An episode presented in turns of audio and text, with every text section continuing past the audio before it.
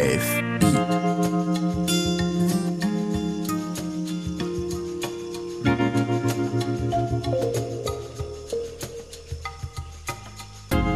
pas du vent. Le magazine de l'environnement sur RFI. Anne-Cécile Bras. Bonjour, l'Afrique a un cœur vert. Ce sont les 2 millions de kilomètres carrés des forêts du bassin du Congo qui abritent une biodiversité exceptionnelle. Étendue sur six pays, c'est la deuxième plus grande forêt tropicale du monde après l'Amazonie. Benjamin Magalalanga, un étudiant de Kinshasa, en parle ainsi dans son poème intitulé Protégeons les forêts du bassin du Congo, perles précieuses des ancêtres hérités région sensible par l'homme dévasté, aux précieuses forêts du bassin du Congo, tous les regards sur vous sont rivés et tous les espoirs sur vous sont placés, car il est vrai que ces forêts sont menacées par l'exploitation plus ou moins légale des bois précieux, par l'implantation de l'agro-industrie, palmier à huile en tête, et par l'agriculture itinérante sur brûlis, qui est pour des millions de familles la seule façon de se nourrir et d'avoir quelques revenus. Pourtant, il y a des solutions pour enrayer ce carnage, comme développer la production de produits forestiers non ligneux, c'est-à-dire autres que le bois. Nous vous emmènerons dans l'ouest de la République démocratique du Congo, dans la station de recherche de Luki, dans le Congo central, où la culture de chenilles, de miel ou de champignons permet aux communautés de développer des activités économiques rentables sans détruire la forêt. Cette station de recherche se trouve dans une réserve de biosphère que nous allons tout de suite vous présenter avec notre invité. C'est pas du vent, magazine de l'environnement sur RFI. Bonjour Béli Angoboyi. Bonjour, bonjour. Vous êtes chef de programme de recherche foresterie à l'Institut national pour l'étude de la recherche agronomique en République démocratique du Congo. Vous êtes d'ailleurs en ligne avec nous depuis Kinshasa et vous étiez à la station de recherche de Luki il y a encore quelques jours puisque vous êtes le chef de cette station. Alors, en quoi consiste ce rôle? Ok, merci beaucoup Anne-Cécile. D'abord, je veux faire euh, une petite historique dont la station de recherche de Luki, aujourd'hui on parle de la réserve de biosphère de Luki, a été créée depuis le 12 janvier 1937. Et c'est seulement en, 1979 que la station a été reconnue par l'UNESCO comme une réserve de biosphère. C'est quoi alors euh, une réserve de biosphère? Une réserve de biosphère, c'est justement une autre, une autre aire protégée ou un autre type d'aire protégée qui accepte la présence de l'homme. Et comment les travaux, comment les activités sont-elles organisées dans cette aire protégée? L'aire protégée est subdivisée en trois zones, ce qu'on appelle le zonage, et il y a aussi les trois fonctions liées à ces trois zones. Il y a la fonction de développement, dont les communautés qui vivent autour de l'aire protégée doivent être accompagnées pour améliorer leurs conditions de vie. Il y a la fonction de conservation, c'est-à-dire que les ressources naturelles qu'on retrouve dans cette zone doivent être protégées. Mais il y a aussi la troisième et la dernière fonction, c'est la fonction d'appui logistique. L'appui logistique, c'est-à-dire il y a la recherche qui se fait, il y a la sensibilisation environnementale et la réserve est également utilisée comme un laboratoire pour des formations des communautés. Voilà un peu ce que je peux euh, dire de façon tout à fait brève sur ces types d'aires protégées. Et le concept même de, réserve de biosphère a été développé par l'UNESCO. Et il y a le réseau mondial des réserves de biosphère qui est géré par le programme MAB, Men and Biosphere, au niveau de l'UNESCO. Alors vous travaillez euh, dans cette euh, réserve et dans cette station de recherche plus particulièrement depuis plus de dix ans. Alors vous le disiez, elle a été créée euh, en 1937 et depuis il y a de nombreuses expérimentations qui ont été menées, des expérimentations qui pour la plupart sont encore visibles sur le terrain. Du coup, cette station a une vraie, euh, une grande valeur scientifique. Hein. Énormément, énormément. La station a énormément, énormément de valeur scientifique parce que à la création, il y a eu des expérimentations du côté de la sylviculture, mais aussi de l'aménagement forestier. Il faut retenir que c'est dans le, Congo central que l'exploitation forestière a commencé. Alors, pour soutenir cette exploitation, l'INEAC, donc euh, l'Institut national pour l'étude agronomique du Congo belge déjà à l'époque, avait développé certaines techniques d'aménagement forestier, craignant justement la perte des ressources. Et pour maintenir cette production, il y a beaucoup, beaucoup, beaucoup d'approches d'aménagement qui étaient développées dans ces forêts. On peut citer l'uniformisation par le haut, c'est-à-dire on essaie de créer un environnement favorable pour la croissance de toutes les espèces qui ont une certaine valeur commerciale, mais il y a aussi l'uniformisation par le bas, où il était question de couper tout et de planter les arbres. Dans ce cas, c'était plus les espèces qui avaient une certaine valeur commerciale. Et ces espèces n'étaient pas plantées seules. On les associait chaque fois avec des cultures pour qu'elles bénéficient de l'entretien que les communautés apportaient à ces cultures-là. Et au jour d'aujourd'hui, ces expérimentations qui sont connues, les dates d'installation connues, ont au fil des années euh, acquis de, la valeur scientifique. Et au jour d'aujourd'hui, nous disons que Luki, c'est un grand laboratoire de recherche sur les écosystèmes forestiers, mais aussi sur le climat. Pourquoi nous ajoutons cet aspect de climat? Parce que à la station de Luki, nous avons une station climatologique qui est opérationnelle depuis 1948 et qui jusqu'aujourd'hui continue à enregistrer des données. Et on a la possibilité. Alors quel type de données? Oui, on a les données sur la précipitation, sur la température, l'humidité relative, l'insolation et plein d'autres variables que nous suivons sur le terrain. Et donc, dans le contexte des changements climatiques, c'est extrêmement précieux. Oui, c'est extrêmement précieux parce que même euh, le couvert végétal est suivi. Ce qu'il y avait avant, ce qu'il y a maintenant, et les activités euh, qui sont euh, qui sont menées par des communautés pour le moment. Il y a toujours cette possibilité de pouvoir faire de, croiser, faire de liens entre les activités, la perte de couverture, les activités et, le, changement climatique. Alors malgré euh, ces recherches et, et cet historique, est-ce que l'agriculture sur brûlis fait des ravages dans cette réserve? Oui, logiquement, euh, comme j'ai présenté le zonage, dont on a la zone de transition, il y a la zone tampon et la zone centrale. C'est la zone centrale qui est la zone qui est, protégée intégralement. Mais dans, la zone de transition, par exemple, les communautés peuvent conduire leurs activités sans pouvoir être euh, inquiétées. Mais il y a effectivement l'agriculture itinérante sur Brûlis qui fait des ravages.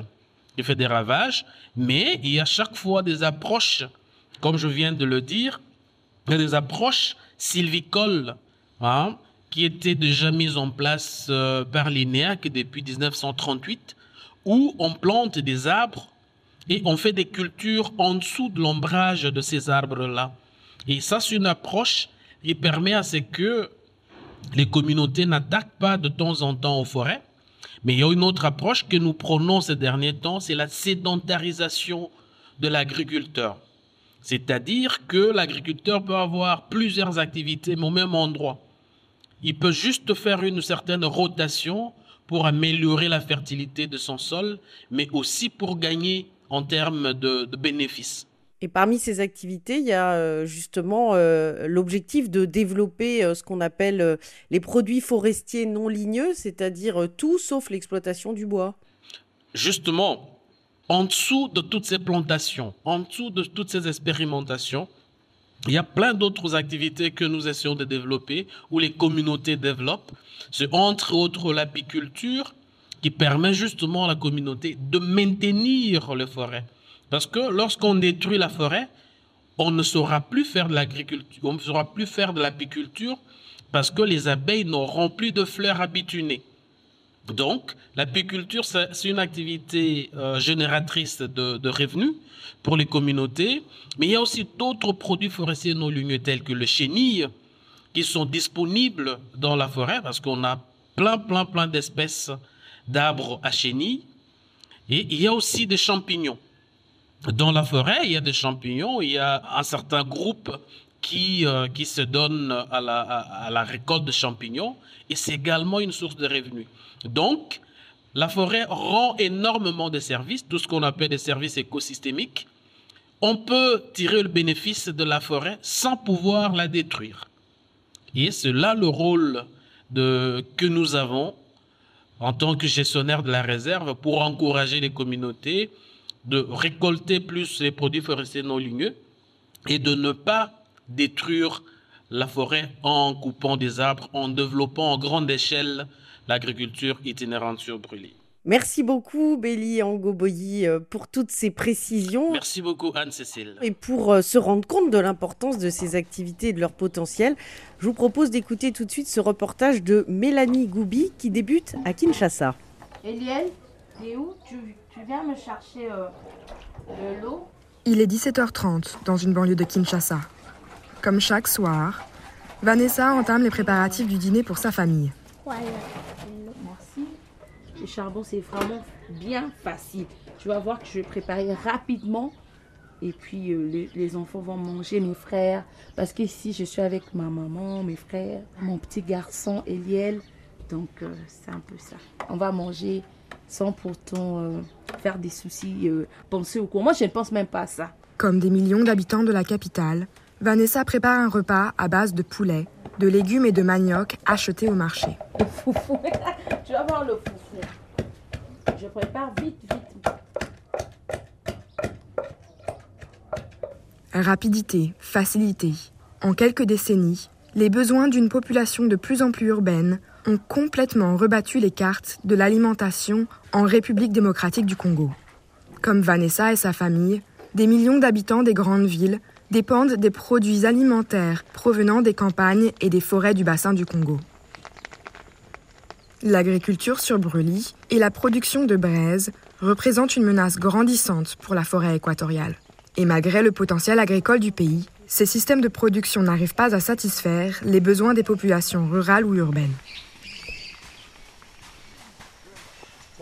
À 500 km au sud-ouest de Kinshasa, à la station de l'Institut national pour l'étude et la recherche agronomique, INERA en sigle, dans la réserve de biosphère de Louki, des chercheurs expérimentent de nouvelles techniques pour tenter de répondre à ces défis. Bonjour. Bonjour monsieur. Bonjour. Merci de nous accueillir.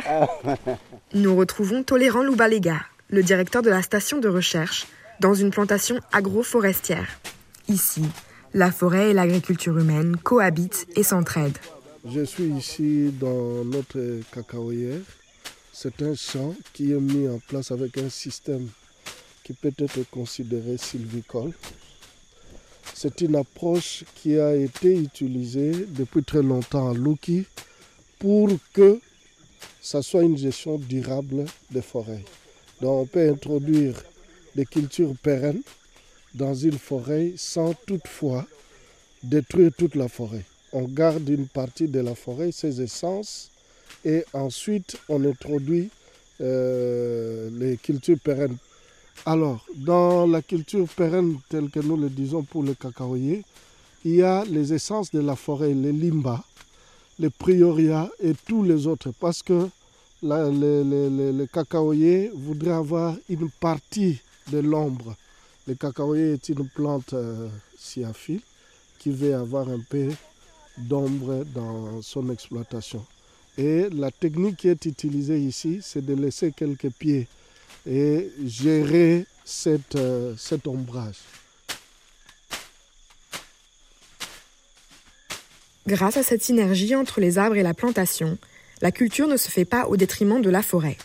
Les travailleurs de l'INERA taillent régulièrement les arbres pour éviter qu'ils n'étouffent les pieds de cacao.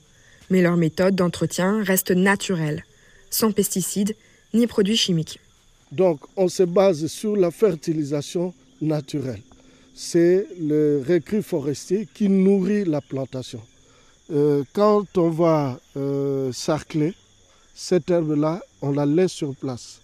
Elle fait l'objet de la décomposition et cette matière euh, organique qui se décompose, c'est une minéralisation en fait qui est utilisée pour que nous ayons des nutriments dans le sol.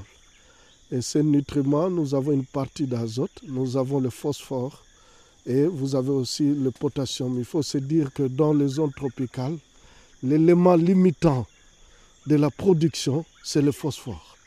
Or, si nous partons avec un système de compostage Et tel que nous le faisons, nous apportons déjà notre phosphore par décomposition et nos cultures deviennent des cultures bio. C'est ce qu'on appelle euh, des cultures d'agriculture euh, biologique, une agriculture qui est tout à fait intelligente.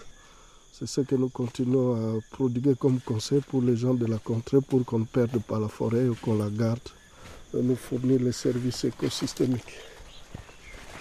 Utilisés dans les plantations de cacao et de café de Louki depuis des décennies, les chercheurs souhaitent aujourd'hui développer ces méthodes d'agroforesterie pour associer les arbres à des cultures vivrières répondant aux besoins alimentaires des communautés qui entourent la réserve de biosphère et ainsi encourager la régénération des forêts du Congo central.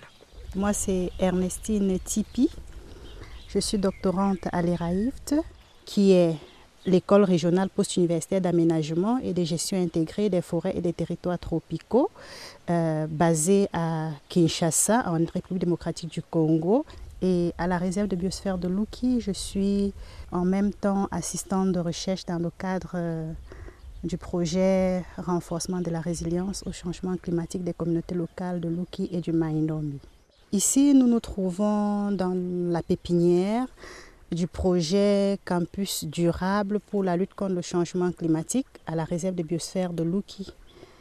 Très souvent, les gens se disent que associer les arbres avec les cultures, ça pose problème et les gens ont tendance à pouvoir tout couper et à ne plus laisser les arbres dans les champs.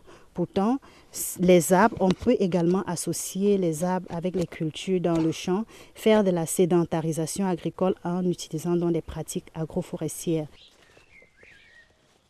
Tous ces arbres que nous avons ici sont des bons arbres en agroforesterie, puisque le système de plantation que nous avons choisi, c'est le système agroforestier. On associe donc ces arbres avec les cultures et voilà, c'est aussi pour montrer à la communauté, comme je l'ai dit, c'est à but didactique. On a quoi comme type d'arbre ici? Ici, par exemple, nous avons ici, là c'est Rhinodendron eudeloti. C'est un arbre à chenille, mais également le bois est aussi sert de bois de coffrage lorsqu'on fait les constructions des maisons. Là, c'est par exemple une première espèce. Ici, vous avez le Terminalia superba que l'on appelle ici communément limba. Ce sont ces espèces de grands arbres que vous voyez déjà. Là, ils sont plus jeunes, qui est également un arbre à chenille bois qui est également utilisé dans la région pour le bois énergie, très sollicité d'ailleurs, bien que le bois ne soit pas très dense. Et également, c'est un bois de coffrage aussi. Ici, c'est les Pentacletra edvedeana. Pentacletra edvedeana, c'est également un arbre qui est mellifère aussi. Mellifère, c'est-à-dire ses fleurs sont butinées par les abeilles pour la production du miel. Également, bon bois de chauffe aussi. également, c'est l'arbre, c'est un arbre à chenille dont les feuilles sont aussi, hein, les feuilles sont fourragères pour les chenilles qui sont des chenilles comestibles. Et c'est en même temps une légumineuse, c'est-à-dire que les feuilles euh, contribuent aussi, les feuilles et même le rhizome qui est en dessous contribuent également à l'amélioration des sols pour, qu'on puisse avoir aussi des bonnes cultures, donc l'amélioration de la fertilité des sols. Les arbres, tels que le Pantacletra helvedeana, peuvent ainsi enrichir naturellement les sols des champs et mettre fin aux besoins de rotation qui forcent les paysans à défricher de nouvelles terres une fois que les sols ont été épuisés par la cultivation. Une solution durable pour endiguer la déforestation, mais aussi donner de meilleures récoltes. Ernestine Tipi porte aussi un intérêt particulier aux chenilles, une habitude alimentaire qui s'est développée assez récemment dans le Congo central. On a affaire à une dégradation de l'environnement où les gens qui au départ avaient pour euh, pratique euh, la chasse, où ils trouvaient leur source de protéines animales à travers la chasse. Donc du coup, quand les espèces, quand les gibiers commencent à devenir rares, les chenilles, dans cette région particulièrement, sont devenues une source alternative de protéines. Aussi, nous avons pensé qu'il fallait mettre vraiment les arbres à chenilles. Pourquoi? Parce qu'on a vu qu'il y avait des mamans qui allaient à l'hôpital parce que, parce que les enfants étaient malades et on prescrivait aux enfants des chenilles. Donc, dans l'ordonnance, on met la chenille. Et du coup, dans un contexte où les chenilles commencent aussi à devenir rares parce qu'il y a la pression, les pressions sur leurs habitats, nous avons pensé qu'il fallait également introduire les plantes à chenilles pour montrer aux gens que là aussi on peut les planter et même pour avoir, euh, nous pensons même d'ailleurs que parmi les différents hectares que nous aurons à mettre en place, il y aura carrément des hectares qui seront essentiellement dédiés aux arbres à chenilles. Donc les chenilles sont prescrites par les docteurs ici? Oui, les chenilles, dans le cas de, de, la malnutrition aiguë, les médecins prescrivent carrément sur les ordonnances euh, les chenilles. Même chez, chez, chez, certaines personnes âgées, on dit non, allez chercher la poudre de chenille. C'est ça le médicament que l'on vous prescrit à manger. Vous savez, ce que nous mangeons conditionne aussi notre bien-être, conditionne notre santé. Et on connaît les, les chenilles comme étant une nourriture très protéinée. Hein, comme étant une source de protéines assez consistante, qui parfois, qui est même supérieure même à celle de la viande que nous mangeons, à celle des œufs, ce que la littérature dit, à celle des poissons. Donc du coup, euh, avoir juste un tout petit, eh, quelques grammes de chenilles de manger régulièrement, on améliore aussi la santé des enfants.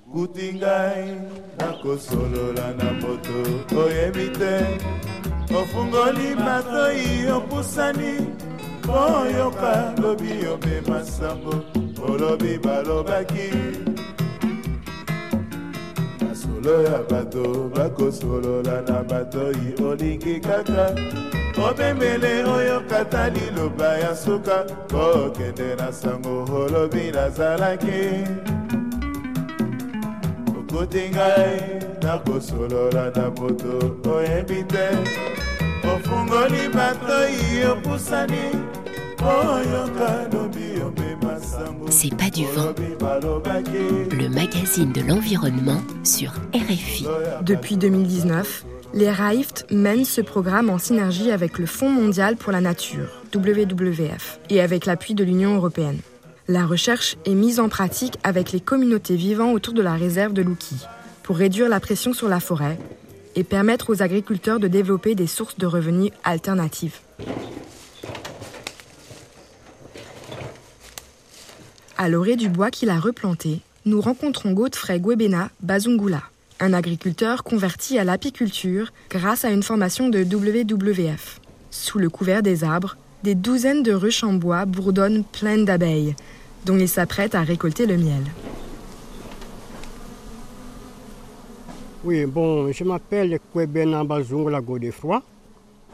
Je père de famille de quatre enfants, deux filles et deux garçons. Alors, l'apiculture, c'est une activité à ne pas négliger parce que ça nous donne des revenus.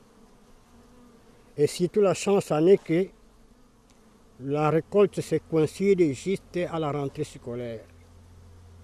Donc, quand je vends le miel, je n'ai pas beaucoup de difficultés pour la scolarisation de mes, enfants parce que j'ai du miel.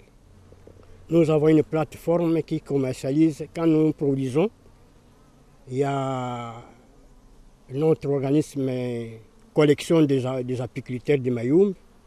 C'est nous, nous, lui fournissons et lui peut faire la commercialisation. Alors nous vendons à 5 dollars le litre. Alors il arrive, il arrive des fois, je récolte 100, 200 litres par an. Oui j'ai mis la piluture à la place numéro 1, piloter des priorités, parce qu'avec euh, le revenu que je gagne sur la piluture, je n'ai jamais eu cet argent-là sur l'agriculture. Ça, c'est le riche mère, c'est ici où j'ai commencé la piluture. Donc, euh, c'est le riche ici qui a fait que je puisse encore créer d'autres riches ailleurs, toujours dans mon terrain. Quand je, vends le miel, j'achète le planche, la planche, je fabrique une ou deux riches. Mm. Hein? Petit à petit, le nombre s'augmente. Alors, aujourd'hui, si je peux avoir 80 riches, c'est avec mes propres efforts. Aujourd'hui, Godfrey transmet son savoir à tous ceux qui lui en font la demande. Tu vois? Oui, tu vois? Je vois. Au-dessus, il y a un peu de miel, mais ça, c'est un rayon de couvain. Il y a des couvains. Ah, c'est ça, rien de couvert. Hein? Oui, c'est le rien de couvert. Bon. Vous voyez presque tout le rayon est plein de, de couvains. Et cela signifie que la, reine est en forme. Elle charge bien les œufs. Elle pond bien. Donc la reine est encore une nouvelle. Vous voyez le reboisement J'ai mes arbres. Oui, c'est moi qui ai planté ces, tous ces arbres. Au total, au total, je viens de reboiser 25, 25, 25 hectares. Alors maintenant, je n'ai plus le temps de m'y rendre à la réserve. Même si je veux fabriquer des braises avec mes propres arbres. L'endroit ici est réservé uniquement pour l'apiculture. Donc les arbres ici, je ne peux pas les couper. Donc j'ai laissé cet endroit uniquement pour l'apiculture. Mais les acacias qui se trouvent ailleurs que j'ai reboisé, là maintenant je peux faire le macala. Parce que là, il n'y a pas de riches. Donc en 2005, vous alliez dans la réserve pour oui, faire des activités Oui. Illégalement Illégalement, oui, illégalement. Le miel vaut plus. Parce que d'abord, le macala, c'est un poison retardé. Hein. La chaleur là, la fumée, la poussière, tu es en train de t'intoxiquer sans le savoir. Bien après, dans les années à venir, vous aurez beaucoup de difficultés dans l'organisme. C'est un poison retardé. Pourquoi est-ce que tout le monde ne fait pas l'apiculture alors? Si c'est tellement. Bon, tu vois, les jeunes d'ici ne s'intéressent pas à l'apiculture parce que l'apiculture, il faut attendre peut-être six mois avant que tu aies l'argent. Mais avec le macala, ils préfèrent aller faire le macala parce qu'avec le macala, au bout d'un mois, le four est prêt, il a déjà l'argent. Mais sans le savoir qu'il est en train de s'intoxiquer mais moi, avec le miel, je le consomme moi-même. Et c'est un remède aussi. Donc quand je le consomme, donc je me soigne.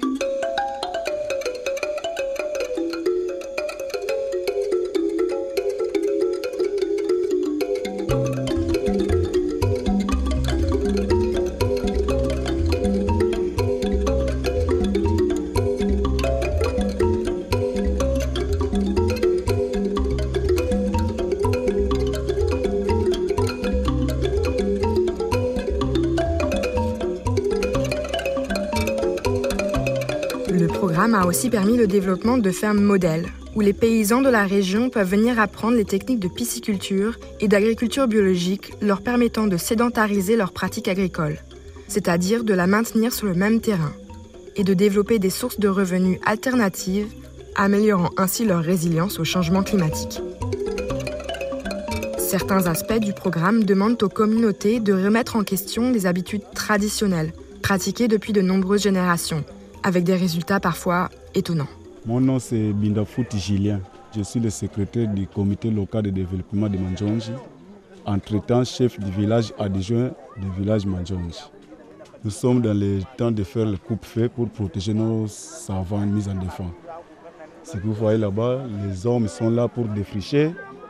Et puis on fait le coupe-feu là où il y a une sentier, soit où il y a une route, pour empêcher du feu qui peut venir d'autres ou pas, ne, ne puisse pas traverser d'autre côté.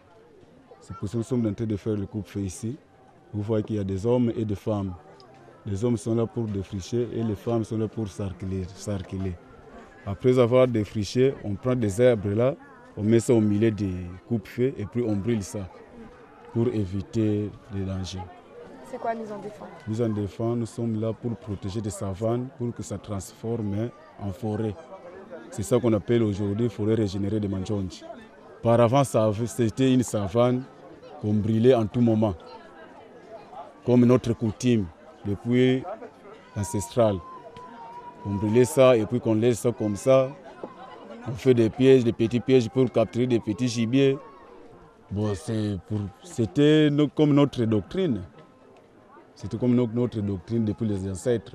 La chasse par le feu, pratiquée trop souvent par un trop grand nombre, avait fini par épuiser l'environnement. En laissant la savane se régénérer et la végétation se densifier, le village a eu une surprise. Après deux ou trois ans passés presque, on a, on a venu maintenant voir qu'il y a un petit changement. Le gibier commence maintenant à se produire beaucoup. Parce qu'il y avait des gibiers qui étaient disparus tant que nous, nous, étions dans le monde d'incinérer. Après deux ou trois ans là, les gibiers commencent à revenir proches du village. Maintenant nous sommes compris que non, peut-être ce système-là, vraiment c'est un peu bien. Alors laissez ça comme ça, on va voir jusqu'à là-bas où nous allons, qu'est-ce qui va se passer. Après 5 ans, 6 ans, 7 ans, 10 ans, vraiment, la savane vient de, transformer, de se transformer. 2500 hectares de savane ont ainsi été protégés des incendies et servent désormais de base de relais pour une agriculture plus stable, abandonnant le modèle de l'agriculture sur brûlis. Le problème du charbon de bois, lui, est loin d'être résolu. Sans le développement d'énergie propre et l'électrification du pays à grande échelle, les programmes comme ceux de WWF et d'Eraift sont cantonnés à l'amélioration des techniques de production de la braise, insuffisants à l'échelle du bassin du Congo. Préserver la forêt et sa biodiversité est aussi un enjeu de santé humaine. Dans les centres urbains, coupés de la nature, l'alimentation des citadins se dégrade. La viande de brousse, en vogue, représente certes une source de protéines, mais les animaux peuvent véhiculer des maladies dangereuses pour les humains. Et la chasse vide les forêts. Dans la réserve de Luki, nous retrouvons Gertrude Olines Mbumbu, une chercheuse de l'université de Kinshasa à la recherche d'un autre trésor de la forêt, les champignons. Elle est sur le point de faire une belle découverte.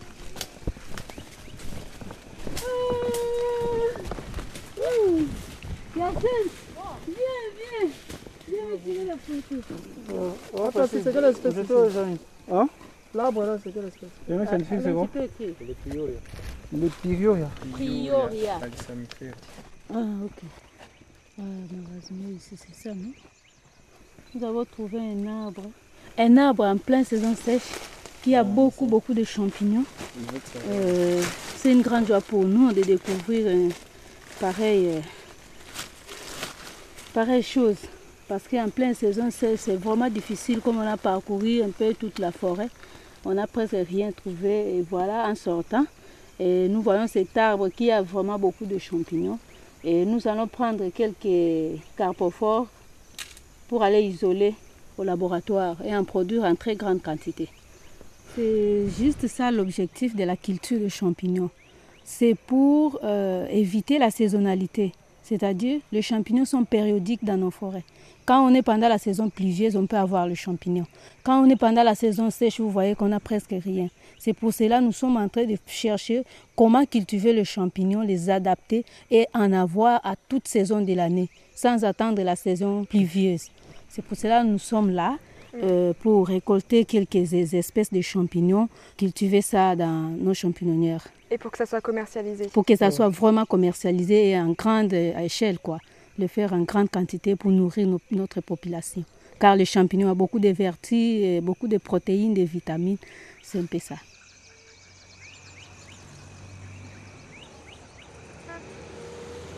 Il est temps de quitter la forêt et de rentrer à Kinshasa.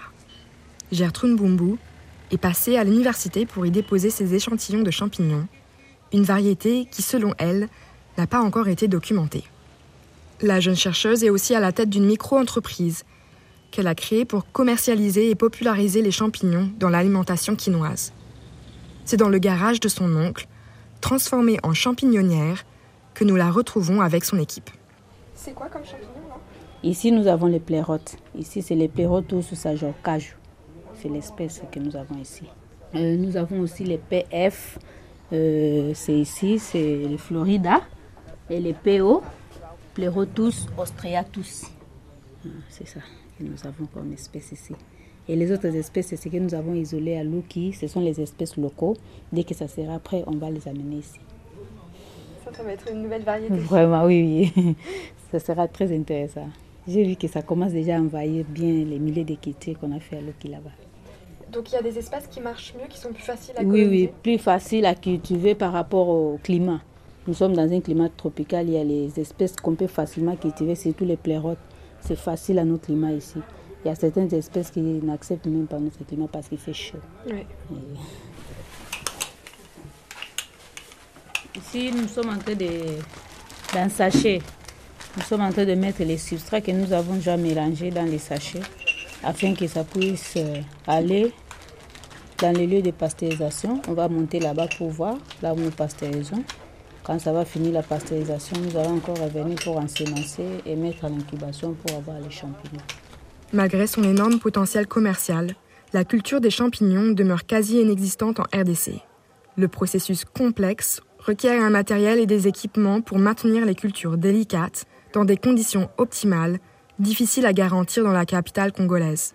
Les investissements requis pour démarrer et maintenir une champignonnière produisant de manière constante sont très élevés. Nous n'avons pas assez de moyens pour construire des très grandes champignonnières, aussi modernes si possible. Nous avons beaucoup d'espèces, surtout ici, nous avons plusieurs espèces locaux que nous pouvons isoler, euh, mais nous n'en avons pas un laboratoire qui peut nous aider à, à, isoler tous ces champignons comestibles. Parce que j'imagine que aussi on ne connaît pas tous les champignons de la forêt de la RDC. Nous ne connaissons pas. Comme aujourd'hui, nous avons isolé un champignon, on ne connaît pas les noms. Nous avons juste écrit les noms de l'arbre. Nous avons vu ça sur un arbre limba et nous avons écrit juste les noms de l'arbre comme ça. Quand nous allons maintenant mettre ça en culture, nous allons maintenant donner un nom. Donc jusque-là, on ne connaît pas l'espèce qu'on a isolée. C'est jusque-là, les champignons, c'est une nourriture périodique. Deuxièmement, c'est une nourriture de classe, quoi. C'est seulement les gens qui ont plus de moyens qui peuvent en consommer. Pour moi, vraiment, je suis en train de voir comment nous pouvons produire ça à grande échelle pour que même les gens de la classe moyenne, même les gens plus, les plus pauvres, puissent en, acheter, en approvisionner dans leur maison? Chaque famille pouvait en avoir parce que ça renferme beaucoup de gammes de vitamines, beaucoup de protéines. Donc il faut faire entrer ça dans l'alimentation des gens.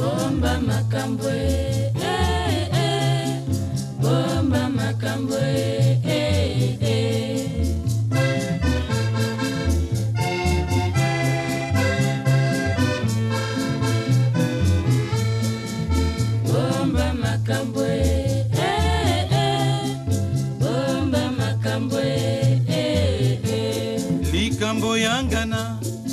soki omoni bombaka na motema ekoluka ndongo bandeko bomba makambo eh, eh. bomba makambo likambo eboma mboka o oh. bilobaloba likambo eboma mboka o oh. Songisongi bandeko bomba makambo e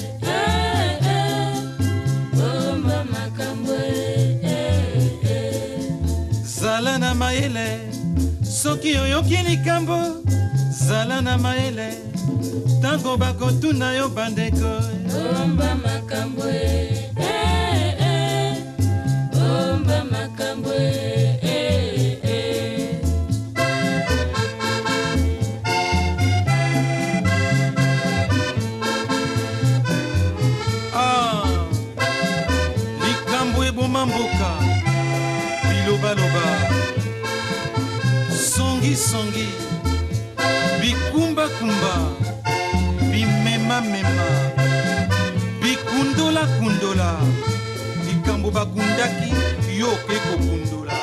Un reportage de Mélanie Goubier réalisé par François Porcheron et vous pouvez retrouver ce reportage en images sur le site rfi.fr.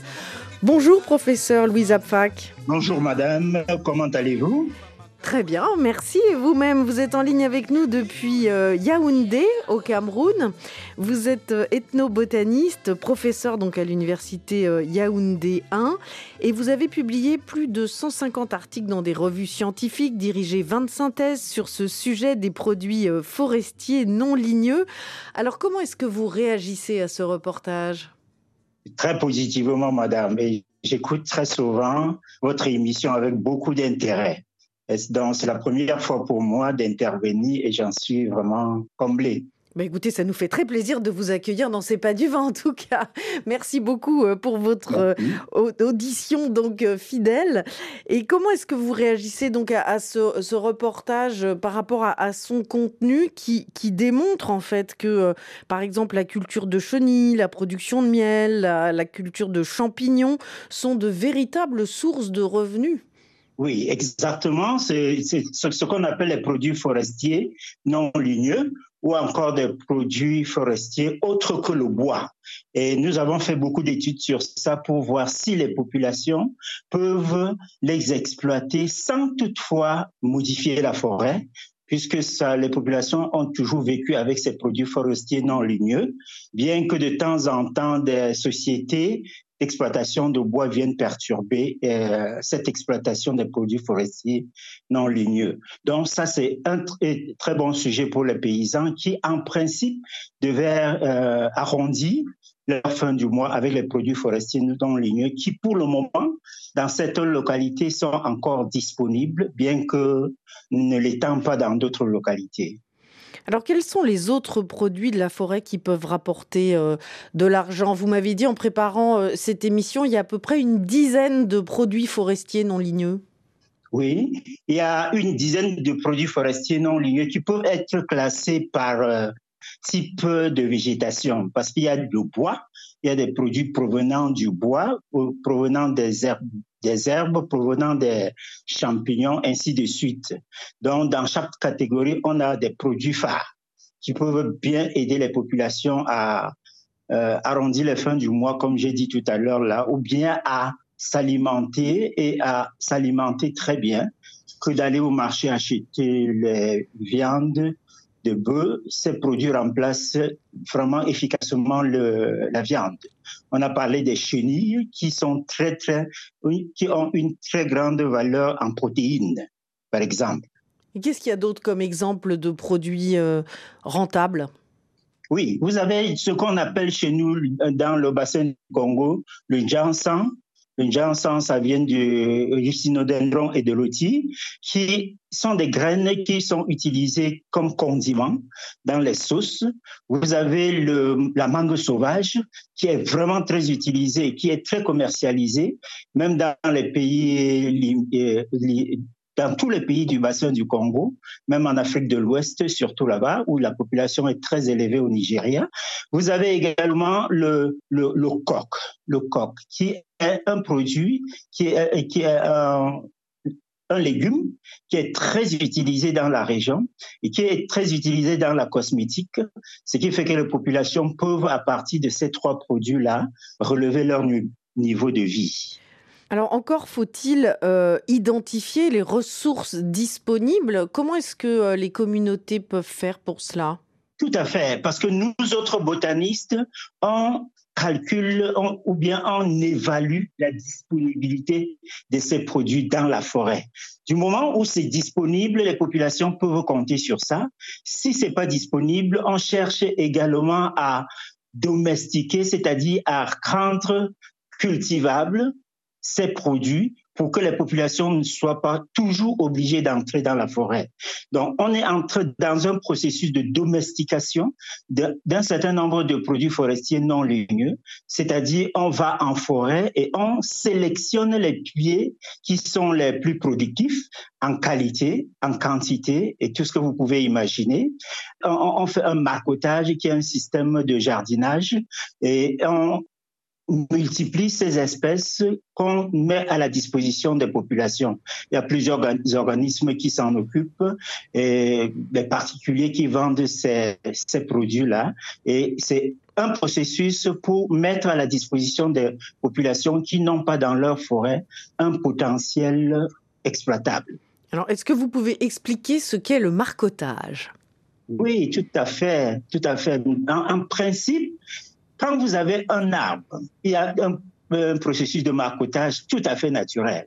C'est-à-dire, si vous avez un petit arbuste, vous pliez une branche de cet arbuste que vous condamnez au sol. Après un certain temps, on peut voir sur l'écorce de cette, branche-là des racines qui sortent. Maintenant, on peut isoler cette plante et aller la planter ailleurs. Ou alors, si c'est un grand arbre, on monte sur le grand arbre, on attache de, la terre, c'est-à-dire un milieu nutritif. On attend un, deux mois selon les espèces et on vient isoler cette branche qu'on va planter.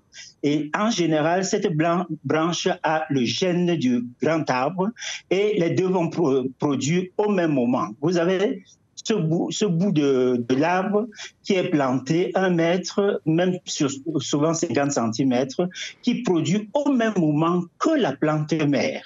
Donc, c'est ce qu'on appelle le bouturage.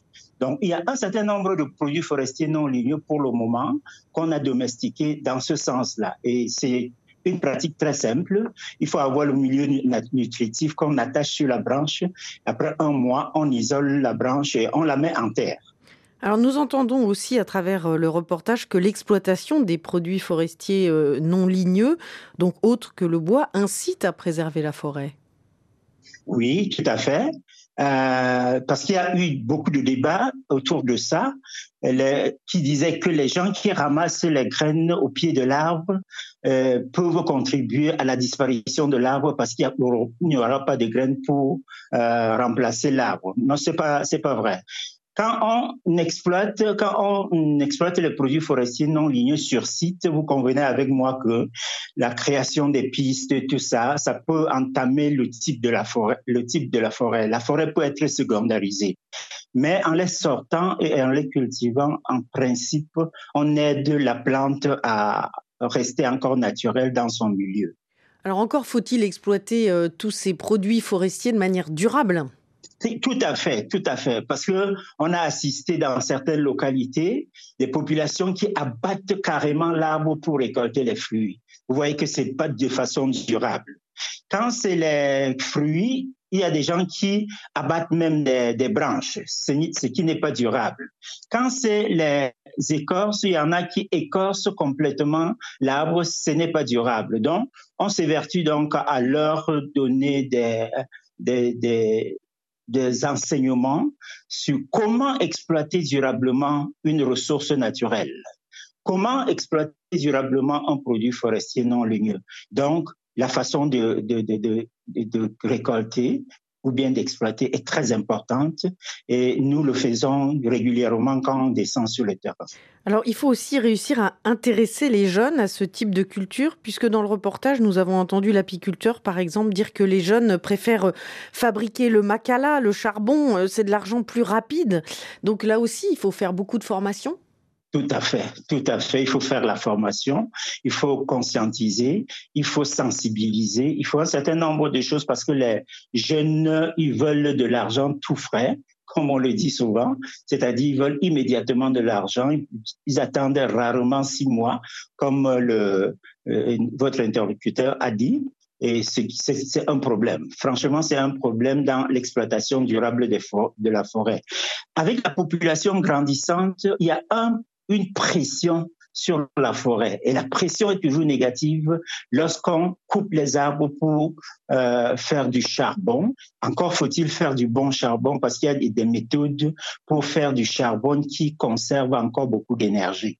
Donc les jeunes euh, sont toujours orientés vers ce, ce genre d'exploitation, le braconnage, parce qu'on va avoir de l'argent immédiatement. Alors que l'apiculture, normalement, ça fait son bon, son bon nombre de chemins. On a beaucoup de gens actuellement qui font l'apiculture et qui récoltent des quantités vraiment raisonnables de miel qui sont très bien vendues. En tout cas, on entend à travers ce reportage et à travers ce que vous dites qu'il y a des véritables filières à créer, même pour les jeunes, hein, dans cette exploitation des produits euh, forestiers en dehors du bois non ligneux. Tout à fait. Merci, professeur Louise Apfag, d'avoir répondu à nos questions depuis Yaoundé. Merci à François Porcheron pour la réalisation de cette émission et à vous, chers auditeurs, pour votre fidélité.